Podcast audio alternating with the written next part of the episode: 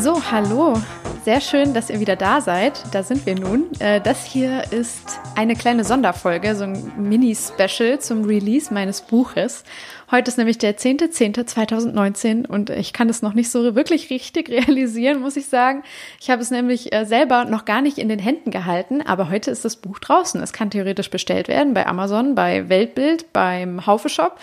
Ähm, ich werde alles nochmal unten verlinken in den Show Notes, aber ähm, ja, man kann heute das Buch ordern. Ähm, und das ist, äh, ja, wie gesagt, sehr lustig, dass man das physische Produkt noch nicht in der Hand hat. Daher war es bisher für mich und ist auch immer noch für mich diese abstrakte Word-Datei, die irgendwo auf meinem Rechner liegt. Und äh, ich glaube, ja, sobald es einmal physisch hier ist, äh, werde ich es wirklich realisieren. Aber im Moment ist es noch etwas weird. Aber ich dachte mir trotzdem, zur Feier des Tages äh, nehme ich euch einfach schon mal mit in den Inhalt und äh, stelle euch in dieser Woche in einer Reihe von kleinen Mini-Folgen im Podcast das Buch und die einzelnen Kapitel etwas genauer vor. Und damit meine ich vor allem auch so ein bisschen, was dabei mein Gedankengang war, wie es überhaupt dazu kam, dass ich das Buch so aufgebaut habe, wie es jetzt am Ende äh, ja da liegt und da steht. Wir gehen also auf das Inhaltsverzeichnis quasi ein bisschen ein und springen dann immer mal so ein bisschen rein, damit ihr ein Gefühl kriegt. Inklusive kleiner Leseproben auch, damit ihr auch von der Tonalität etwas mitbekommt und für euch auch ein bisschen abschätzen könnt, ob äh, ja das ein Style ist, den ihr äh, 220 Seiten lang genießen könnt. Ich glaube 228 Seiten ist das Buch lang. Ähm, ob ihr einfach Lust habt, das ganze Werk zu lesen oder, oder ob es euch generell reicht, den Podcast zu hören, um in das Thema einzusteigen und euch einzufühlen, was absolut absolut okay ist. Wenn ihr äh, jedoch jetzt oder in den, innerhalb der nächsten Folgen auf einmal überzeugt seid, äh, das Buch kaufen zu müssen, dann könnt ihr das sehr, sehr gerne tun. Ähm, wie gesagt, jetzt im Handel bestellbar. Ähm, in physischen Stores habe ich es bis jetzt noch nicht gesehen. Keine Ahnung, ob es das gibt. Wahrscheinlich ja, aber äh, ich weiß gerade selber noch nicht wo. Ich verlinke euch auf jeden Fall die Online-Shops, in denen man es erhalten kann und äh, möchte mich schon mal jetzt für jeden einzelnen von euch ähm, oder mich an jeden einzelnen von euch richten und für das Vertrauen bedanken danken und äh, ja, hoffe, dass ihr, nachdem ihr es gelesen habt, auch ähm, ehrliches und umfassendes Feedback gebt. Ähm, es ist ja mein erstes Buch und ich habe das Gefühl, dass es mir ganz gut gelungen ist. Ähm, habe auf jeden Fall das Maximum rausgeholt aus der Zeit, die ich äh, zur Verfügung hatte. Aber es ist mit Sicherheit nicht perfekt natürlich und ich freue mich immer, wenn Leser noch neue Fragen aufwerfen, die gegebenenfalls ja auch ähm, ja super wichtig vielleicht gewesen wären und die man dann vielleicht hier in diesem Medium einfach ähm, aufarbeiten und vielleicht lösen kann. Mm, in dieser Spezialfolge heute spreche ich jedenfalls über Kapitel 1 und 2. Man kann sagen, die Einleitung ähm, die einleitenden Kapitel vielleicht dieses Buches. Ich habe das Werk insgesamt anhand, einer klassischen Kampagnenplanung aufgebaut, sage ich jedes Mal. Ähm, also es sind sieben Kapitel. Ähm, es geht natürlich los mit einer kurzen Einleitung, dann ähm, mit der Frage in Kapitel 1, ähm, wer sind eigentlich diese Influencer, wo erstmal ein gemeinsames Verständnis geschaffen wird. Ähm, dann geht es in Kapitel 2 um Grundlegendes zum Influencer-Marketing. Ähm, also wirklich mal so ein bisschen die Disziplin nochmal als Ganzes betrachtet.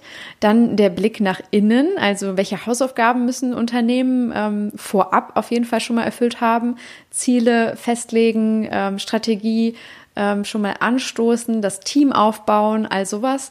Dann die Entwicklung einer Influencer-Strategie, die eben auf diese Ziele einzahlt, die man vorher gesteckt hat und auch zum Budget passt, das man vorher aufgebaut hat, hoffentlich. Ähm, dann die Identifikation des passenden Influencers, die eben ähm, ja zu dieser Strategie passt, die man aufgebaut hat. Dann die Umsetzung der Influencer-Strategie eben auf Basis äh, der Strategie und äh, passend zum Influencer. Und dann ähm, am Ende, natürlich nach der Umsetzung, kommt immer die Evaluation. Ähm, man kann es auch Optimierung, Evaluation und dann schließlich Nachbereitung nennen. Und zu guter Letzt äh, ist es noch nicht mal Kapitel 8, es ist dann einfach quasi das Finale, das Ende, das Fazit, ähm, inklusive eines kleinen Ausblicks, äh, was für Themen noch relevant sein werden im Influencer-Marketing. So, das mal mega ad hoc jetzt einfach hier durchgejumpt, aber wie gesagt, wir werden auf jeden Fall ähm, zu jedem dieser Kapitel so kleine Mini-Intros haben. Und äh, ja, hoffentlich könnt ihr euch darauf schon mal freuen. Wie gesagt, jetzt heute geht es los mit Kapitel 1 und 2. So, und damit starten wir jetzt auch direkt rein. Hm, ich muss sagen, Kapitel 1 und 2 waren auf jeden Fall die beiden, die am längsten Zeit gebraucht haben. Weil ich das Gefühl hatte, ich muss hier überhaupt erstmal, ja, ich sag mal, den Boden bereiten, eine Grundlage schaffen für alles, was danach kommt, für all die tollen Strategieempfehlungen, Cases und so weiter. Ähm, und vielleicht auch ein bisschen die Problematik dabei war, dass ich natürlich, wie ihr vielleicht wisst, ähm, selber weiß, dass das Thema Influencer-Marketing unfassbar breit ist. Und ähm, es wird niemals auserzählt sein, habe ich das Gefühl. Es gibt auch niemanden da draußen, ähm, auch wenn es unfassbar tolle Experten und richtig krasse Insider gibt, niemanden, der das gesamte Feld überblicken kann. Und äh, es hat sich zeitweise schon ein bisschen so angefühlt, als wäre das einfach ähm, ja die Suche nach dem roten Faden im Heuhaufen oder so. Ähm, weil es fast schon unmöglich schien, das Thema an sich zu ordnen. So auch die Influencer-Landschaft zu ordnen, äh, Influencer-Marketing überhaupt erstmal in ein konsistentes Format zu bringen. Ähm, ursprünglich war der Plan, einfach ein einleitendes Kapitel zu machen. Das habe ich sehr schnell beerdigt, diese Idee, weil ich gemerkt habe, ähm, es ist einfach zu viel Information. Es wäre komplett unzusammenhängend und irgendwie nicht wirklich erfassbar für den Leser. Also habe ich daraus zwei Kapitel gemacht. Ähm, dann war ein bisschen so die Frage, wie teile ich das jetzt auf? Soll ich es äh, vielleicht chronologisch machen? In Kapitel 1 die wilden Anfangsjahre und dann in Kapitel 2 2 vielleicht sowas wie die Disziplin wird erwachsen und das dann mit tollen Studien unterfüttern und so weiter. Ähm, das erschien mir irgendwie auch zu kurz gegriffen und ein bisschen zu unpraktisch. Und ähm, dann war ehrlich gesagt es sehr, sehr hilfreich auf jeden Fall, ähm, die ganzen Gespräche für die Podcasts zu führen, die ganzen Recherchen zu machen, aber vor allem auch mit Menschen zu reden, die nicht aus der klassischen Influencer-Marketing-Bubble vielleicht kommen, nicht so wirklich Experten für das Thema sind, sondern äh, ich sag mal normallos oder Leute, die sogar eher eine Aversion dagegen haben. Also teilweise auch Kollegen aus der Werbung, teilweise Kollegen aus Agenturen, ähm, teilweise auch, keine Ahnung, meine Eltern oder Leute, ähm, die ja dem Ganzen ein bisschen ferner gegenüberstehen, weil sie einfach beruflich zum Beispiel gar nichts damit zu tun haben. Ähm, und mir ist bei diesen Gesprächen aufgefallen, dass ähm, ich an einer ganz anderen Stelle beginnen muss, nämlich an dem Punkt, wo es darum geht, überhaupt erstmal ein Verständnis dafür zu entwickeln, wer und was Influencer eigentlich sind äh, wer sind diese Menschen sozusagen, die sich hinter dem Begriff verstecken? Ne? Also Menschen, die einfach vielfältig sind, so vielfältig wie wir in der Gesellschaft, ähm, die es in allen Altersklassen der Gesellschaft gibt, die viele unterschiedliche Antriebe, Leidenschaften und Ambitionen haben. Und äh, ja, das ist die Aufgabe von Kapitel 1. Sie soll diese Vielfalt auf irgendeine Art und Weise greifbarer machen und ein Verständnis dafür schaffen, dass ähm, ja es mehr gibt als vielleicht die Bilder, die man sich selbst im Kopf gezeichnet hat von Influencern. Ähm, und dadurch dann eben auch ein viel, viel größeres Spielfeld sozusagen, äh, das uns dann, und dazu kommen wir dann in Kapitel 2, im Marketing zur Verfügung steht. Genau. Ähm, daher geht es in Kapitel 1, wenn ich jetzt nochmal näher auf die Gliederung eingehe, ähm, um, und so heißt es, Influencer, ein gemeinsames Verständnis. Und ähm, nach einer kleinen Einführung dann wirklich um die Frage, was ist der Begriff? Also ähm, wir gehen da mit einer kleinen Definition ran, versuchen den Begriff etwas äh, einzuordnen, äh, merken dann auch schnell, dass der Begriff in einer kleinen Krise steckt, weil es auf jeden Fall einzelne Leute gibt, die den vielleicht gar nicht mehr gerne mögen oder den direkt abtun, teilweise genervt sind, teilweise selbst auch gar nicht mehr in diese Rolle schlüpfen wollen. Ähm, dann reden wir aber über den sehr, sehr, sehr, sehr spannenden Punkt, finde ich, was auch so eins der Highlights für mich in der Recherche und im Buch allgemein war, ähm, wir reden darüber, was Einfluss eigentlich ist und wie er entsteht. Ähm, wer oder was Einfluss nimmt und wie wir als Menschen beeinflusst werden. Denn darum geht es ja einfach am Ende des Tages im Influencer-Marketing. Ähm, dann geht es ein bisschen auch um die History, also wie hat das alles angefangen und äh, wie ist es jetzt dazu gekommen, dass man schon davon sprechen kann, dass Influencer im Mainstream, dem sogenannten, angekommen sind? Und was bedeutet das überhaupt? Da habe ich dann äh, zum Beispiel auch eine Reihe von Fallbeispielen oder so kleinen Momenten, nicht nur in der Popkultur, sondern auch so kleine Beobachtungen, vielleicht, die jeder von uns so im Alltag macht, ähm, wo man merkt, wow, ja, es sind wirklich schon sehr, sehr viele Teile äh, des öffentlichen und des privaten Lebens erfasst worden von Influencern. So, und dann ähm, in, äh, ich nenne es, oder es heißt hier Kapitel 1.2, geht es dann darum, ähm, Influencer zu verstehen, wirklich ähm, der Sache auf die Spur zu kommen, was treibt Influencer an? Ähm, was macht sie erfolgreich? Was bringt sie überhaupt dazu, so viele Menschen, äh, und seien es jetzt nur 1000 oder 10.000 oder vielleicht über eine Million Menschen hinter sich zu vereinen und zu einer Community zusammenzufügen? Da muss ja irgendwas dran sein, irgendetwas, was sie vielleicht besser machen als andere, die es auch versuchen.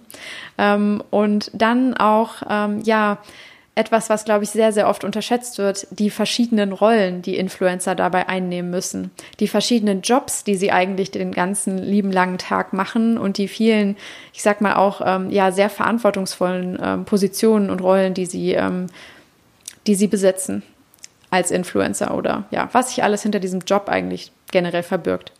Ähm, und damit verbunden dann auch die spannende Frage, wie verdienen Influencer eigentlich ihr Geld, wo wir dann schon so ein bisschen in diese Marketing-Richtung kommen und merken, okay, es entwickelt sich schon aus dem, was eine Leidenschaft immer noch ist und was die Grundlage von allem ist, ähm, eine Möglichkeit, mit dieser Leidenschaft auch Geld zu verdienen. Und da gibt es äh, deutlich mehr Optionen für Influencer, als nur in Anführungszeichen mit Firmen zu arbeiten. Das äh, arbeiten wir auch nochmal ein bisschen auf. Ähm, ja, und am Ende, hier heißt es, 1.2.5, der Druck auf Influencer wächst. Und äh, ja, ich glaube, da machen wir dann so ein bisschen die Klammer zu und äh, schauen uns vielleicht, ja, man kann sagen, so die, die Highlights und die Lowlights des Influencer-Daseins so ein bisschen an, um eben besser zu verstehen, ähm, vor welchen Herausforderungen stehen auch diese Menschen, die diesen Job ausüben, ähm, diese Partner sozusagen, die wir im Influencer-Marketing ja als Marketer gewinnen wollen für uns und unsere Botschaft und unseren Plan ähm, unsere Strategie, ähm, damit wir denen vielleicht auch äh, ja auf eine ganz besonders erfolgreiche ähm, nahbare, auf Augenhöhe Art und Weise begegnen können und ähm, gemeinsam erfolgreich arbeiten können. So, das war die Intention dahinter. Und ähm, ich freue mich jetzt dazu, ähm, auch ein paar kleine ähm, Lesebeiträge zu geben und ähm, dann damit quasi Kapitel 1 zu schließen. Ähm, Kapitel 2 behandeln wir direkt danach, aber hier kommt jetzt eine kleine Leseprobe aus Kapitel 1. Viel Spaß!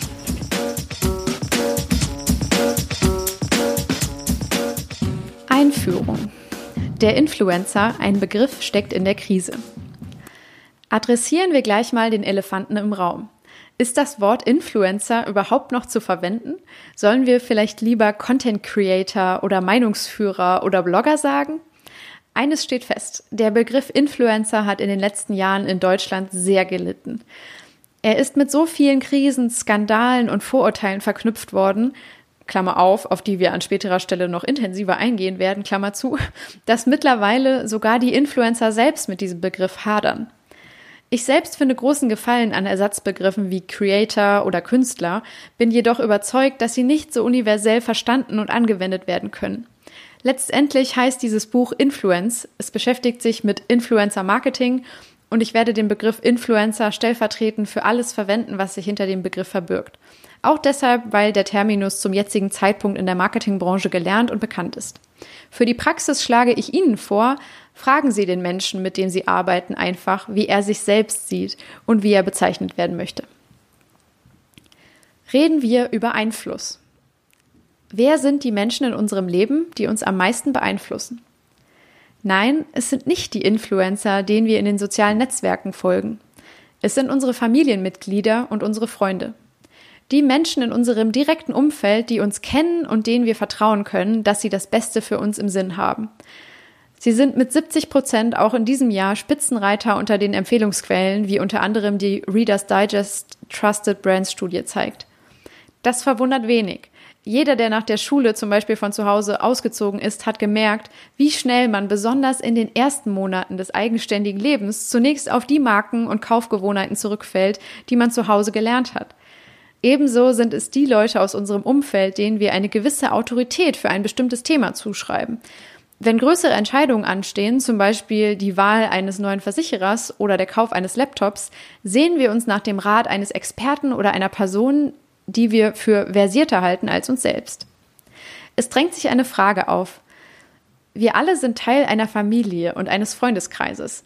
Wir alle sind kleine Experten auf mindestens einem Gebiet.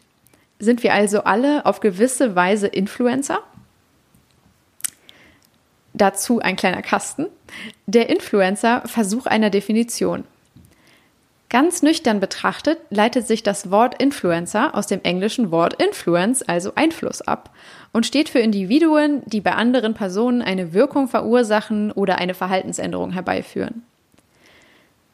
Diese Definition ist der kleinste gemeinsame Nenner. Die Grundlage aller Influencer ist der Grad ihrer Kraft, andere Menschen in ihrem Handeln tatsächlich zu beeinflussen. Natürlich sind wir alle tagtäglich in dieser Rolle, teilweise ohne es zu merken. Doch die Influencer, über die wir in diesem Buch sprechen, vereinen noch einige andere Eigenschaften in sich, die sie insgesamt stärker und einflussreicher machen als andere und daher auch attraktiv für Marken, die in ihrem Tun natürlich auf Skalierungseffekte und Kosteneffizienz Wert legen. So, kleiner Disclaimer, bevor es weitergeht. Hier kommt jetzt ein Part, ähm, der die Grundlagen für Einfluss sozusagen aufarbeitet. Dabei orientiere ich mich im Buch an den Pillars of Influence von Brian Solis, die er 2012, ähm, ich glaube, in seinem Werk ähm, Influence 2.0 oder seinem Vorgängerwerk ähm, vorgestellt hat.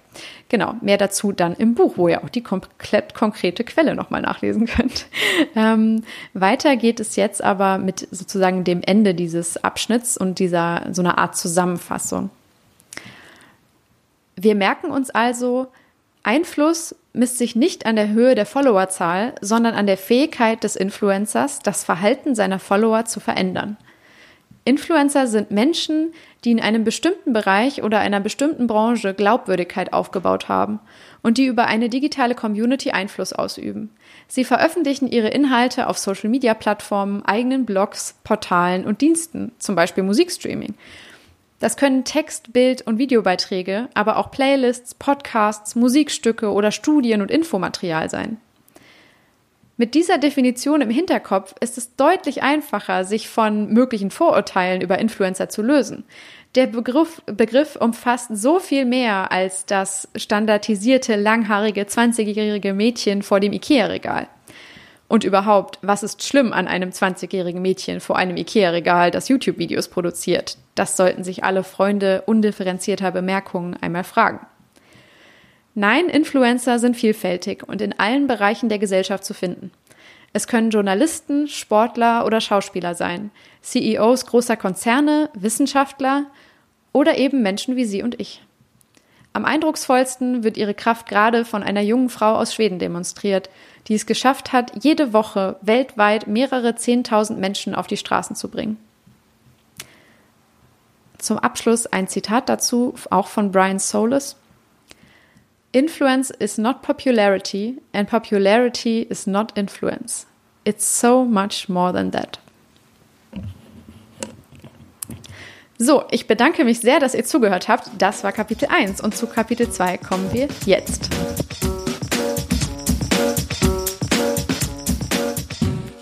Kapitel 2 heißt Grundlegendes zum Influencer-Marketing. Und ich habe es eingangs schon gesagt, dass es wirklich eine sehr große Herausforderung war, die ersten zwei Kapitel rund zu machen. Und ich glaube, die größte Herausforderung war es tatsächlich, dieses Grundlagenkapitel zu schreiben. Und das liegt daran, dass ich hier eine bestimmte Frage beantworten wollte, nämlich warum Influencer-Marketing? Warum soll ich als Marketer mit einer bestimmten Menge an Budget, die ich im Jahr nur zur Verfügung habe, bestimmten Needs, bestimmten Erwartungen meiner Vorgesetzten, was auch immer, bestimmten Rahmenbedingungen, äh, bestimmter enger Korridore, in denen ich mich bewege, Influencer einsetzen? Warum sollte ich das tun? Ähm, Vielleicht auch, warum sollte ich mir das antun? Ich habe doch meine Kanäle, ich weiß, was funktioniert, ich habe die Kontrolle und ich will sie möglicherweise auch nicht abgeben. Also warum sollte ich es trotzdem versuchen? Und das mag uns in der Branche so unter den Experten manchmal schon fast zu banal erscheinen. Und ich bin ja auch mit der Überzeugung reingegangen, hey, du machst Influencer-Marketing, weil es klappt, weil es funktioniert, weil es das Richtige ist. Aber wenn man mit, ähm, ich sag mal, vielleicht Skeptikern spricht oder mit Menschen, die verunsichert sind, dann muss man, das habe ich gemerkt und ich bin mir auch bis heute sicher, viel, viel grundsätzlich herangehen und ähm, Fragen auf eine ganz andere Weise beantworten oder überhaupt erstmal ein größeres Feld aufmachen, um zu den entscheidenden Fragen zu kommen. Und daher eben auch der Name Grundlegendes zum Influencer-Marketing. Ähm, es ist ein bisschen, habe ich mir gedacht, wie bei den Fragen von Kindern, so, hey Papa, warum schwimmen eigentlich Fische? Ähm, wo man dann erstmal da steht und denkt, äh, oh, stimmt, habe ich mir selber irgendwie noch nie gestellt, die Frage. Ähm, der Druck, sich dann äh, mit dem großen Ganzen auseinanderzusetzen, ähm, ist einfach gegeben und genauso war es jetzt irgendwie auch hier im Influencer-Marketing ähm, und so diesem Ansatz, ähm, wo ich es einfach mal wirklich sezieren wollte und aufschlüsseln wollte. das habe ich zumindest versucht und äh, am Ende erschien mir die Storyline und äh, der Erklärvorgang recht schlüssig, aber ich bin super gespannt, wie ihr das seht und äh, ob es vielleicht ein bisschen zu zusammengestrickt wirkt oder so. Ähm, aber ich muss sagen, hier hat mir tatsächlich auch meine Arbeit in der Strategie, in der Markenstrategie sehr geholfen, wo es ja auch oft darum geht, ähm, sich in so riesige Themenkomplexe einzuarbeiten und sich dann einzelne Stränge rauszunehmen und die zu einem, ähm, ich sag mal, zu etwas Neuem zu, zusammenzuflechten, einer tieferen Erkenntnis oder so. Und ähm, ja, das habe ich hier einmal äh, sozusagen ähm, in einem Experiment dann jetzt hier selber durchexerziert und äh, ja, fand es am Ende auf jeden Fall sehr erhellend, aber auch sehr anstrengend.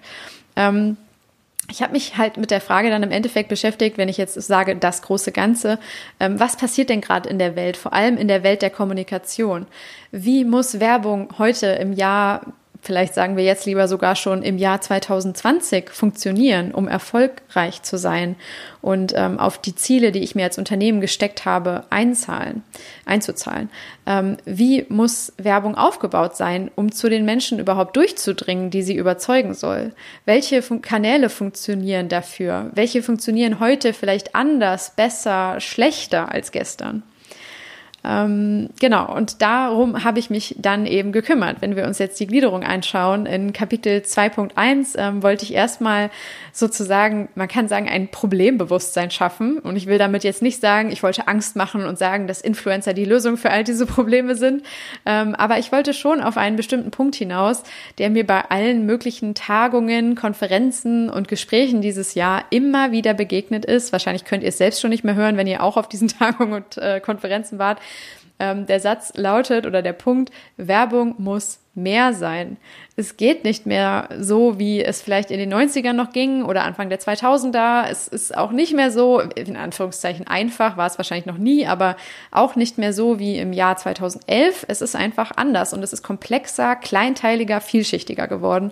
Und das wollte ich hier ähm, in diesem, ich sag mal, äh, Absatz, in diesem Abschnitt, in den verschiedenen äh, Unterkapiteln auf jeden Fall einmal aufarbeiten. Und daher ähm, heißt dieses äh, Unterkapitel 2.1, Marken müssen sich beweisen. Und ähm, in den Abschnitten darunter geht es um Dinge wie der Kampf um Aufmerksamkeit, ein Überangebot an Informationen, Bedrohungen von allen Seiten, der anspruchsvolle Konsument und Beziehungen zwischen Mensch und Marke stärken.